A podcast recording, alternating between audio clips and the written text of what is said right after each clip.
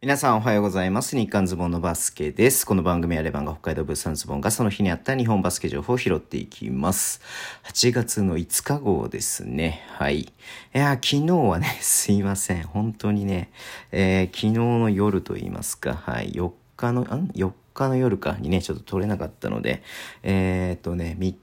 3日の夜ですね、3日の深夜にね、ちょっと妄想でね、撮らせていただいたんですけれども、日本がね、えっ、と、ベルギーに勝って、次フランスと戦いますみたいなね、カナポンと話したんですけれども、いや、その通りになったね。いや、これ本当びっくり、ね、本当にびっくりして、はい。いや、よかったなっていうふうに思ってはいたんですけれども、ね、いや、よかった。ね、これで、えっ、と、初めてか、ね、ベスト8が今までね、えっ、と、女子バスケのね、えっ、と、オリンピックでの一番のね、え上位記録だったんですけれども、ベスト4ということで、はい。えー6日の日のね、えっ、と、夜の8時からね、フランスとやるということで、勝ったらね、もうメダル確定で、えっ、とね、決勝ってことですし、まあ予選でね、勝ってますんで、まあ予選で勝ってるから勝てるっていうのは全然ないんでね、やっぱ強いチームなんでね。うん。で、別山がアメリカとセルビアということで、まあこれ勝った方が、まあ決勝に上がってくる。まあ、十中八九アメリカが上がってくるんじゃないのかなっていうふうに思いますんで、ま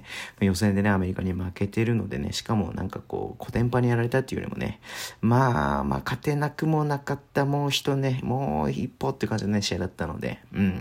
や、ぜひね、明日、えーフランスにね、勝って、えっ、と、8日の日か、日曜日ね、オリンピックのね、えっ、と、閉会式の日ですけれども、この日にね、アメリカと試合してほしいなっていうふうに思います。仮に、仮にですよ、仮に負けちゃった場合にはね、えー土曜日にね、3位決定戦が行われるということで、まあ少なくとももね、まだまだこのね、えっ、と、メダルの目があるということで、すごい楽しみだなっていうふうに思ってます。本当ね、日本女子ね、バスケ代表頑張ってほしいなっていうふうに思ってます。はい。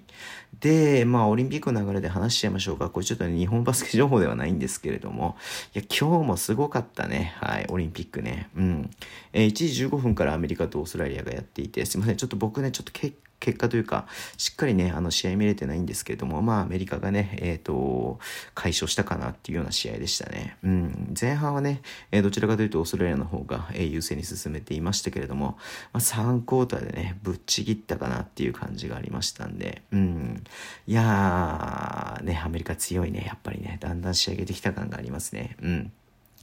で、えっ、と、その後ね、夜やってた試合ですけれども、はい。えーフランスとね、スロベニア、これがね、面白かったっすね。ほんと最後の最後まで、わからない。最後ね、えっ、と、ブロックね、えっ、と、あれか、バトゥームか。バトゥームがね、綺麗にブロックをして終わったっていう試合でしたけれども、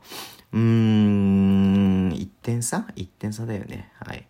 いや、まあいろいろね、ちょっと不衛な審判のね、まあジャッジミスというか、まあちょっとなんかいろいろだったりとかね、しましたけれども、まあフランスがこれで決勝に進んだということで、えー決勝はね、えー7日の日、ね、土曜日に、えー夜のね、8時からスロベニアと、スロベニアじゃない、何言ってんだ。えっ、と、ごめん、8時じゃないや、ごめん、11時半か。あ、先に決勝やっちゃうんだね。先に決勝やっちゃうんだね。11時半からフランスとアメリカ。うん。で、3位決定戦はスロベニアとオーストラリアがね、えっと、夜の8時からということですんで、うん。い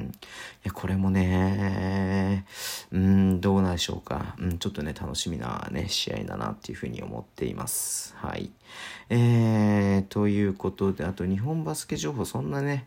さすがにだんだんなくなってきてますけれども、えーまあか、かなり個人的な話になりますが、えー、織茂さんとね、佐古さんの、えーツーショットがね、これも多分、えー昨日、4日の日のね、にね、あの、多分佐古さんが北海道に入って、っていうのでね、ツーショット写真上げてましたけど、織本さんね、えー嬉しそうだったよね。今日記者会見や、5日の日にね、記者会見やってましたけれども、すごく嬉しそうでしたね。はい。めちゃめちゃ嬉しそうでしたね。うん。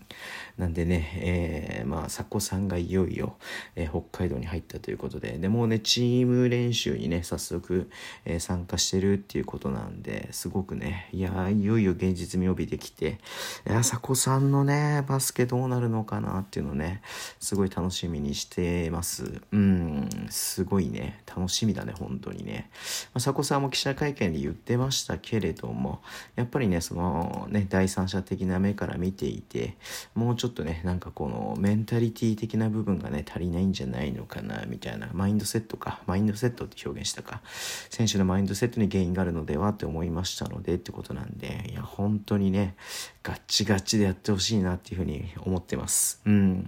ちろん強くなるにね、越したことはないですけれども、まあ、まずはね、その文化といいますか、土壌といいますか、そういうものをね、しっかり築いてほしいなっていうふうに思ってております。はい。ということで、今日はね、この辺で終わりにしたいと思います。Twitter でも情報を発信してます。フォローお願いします。最近 YouTube 休んでますけれどもね、オリンピック終わったらまたやりたいなっていうふうに思ってますので、よろしくお願いします。えー、ポッドキャストを毎週配信しています。ラジオトークのアプリで聞いてる方は登録してください。では、今日もお付き合いいただきありがとうございます。それでは、いってらっしゃい。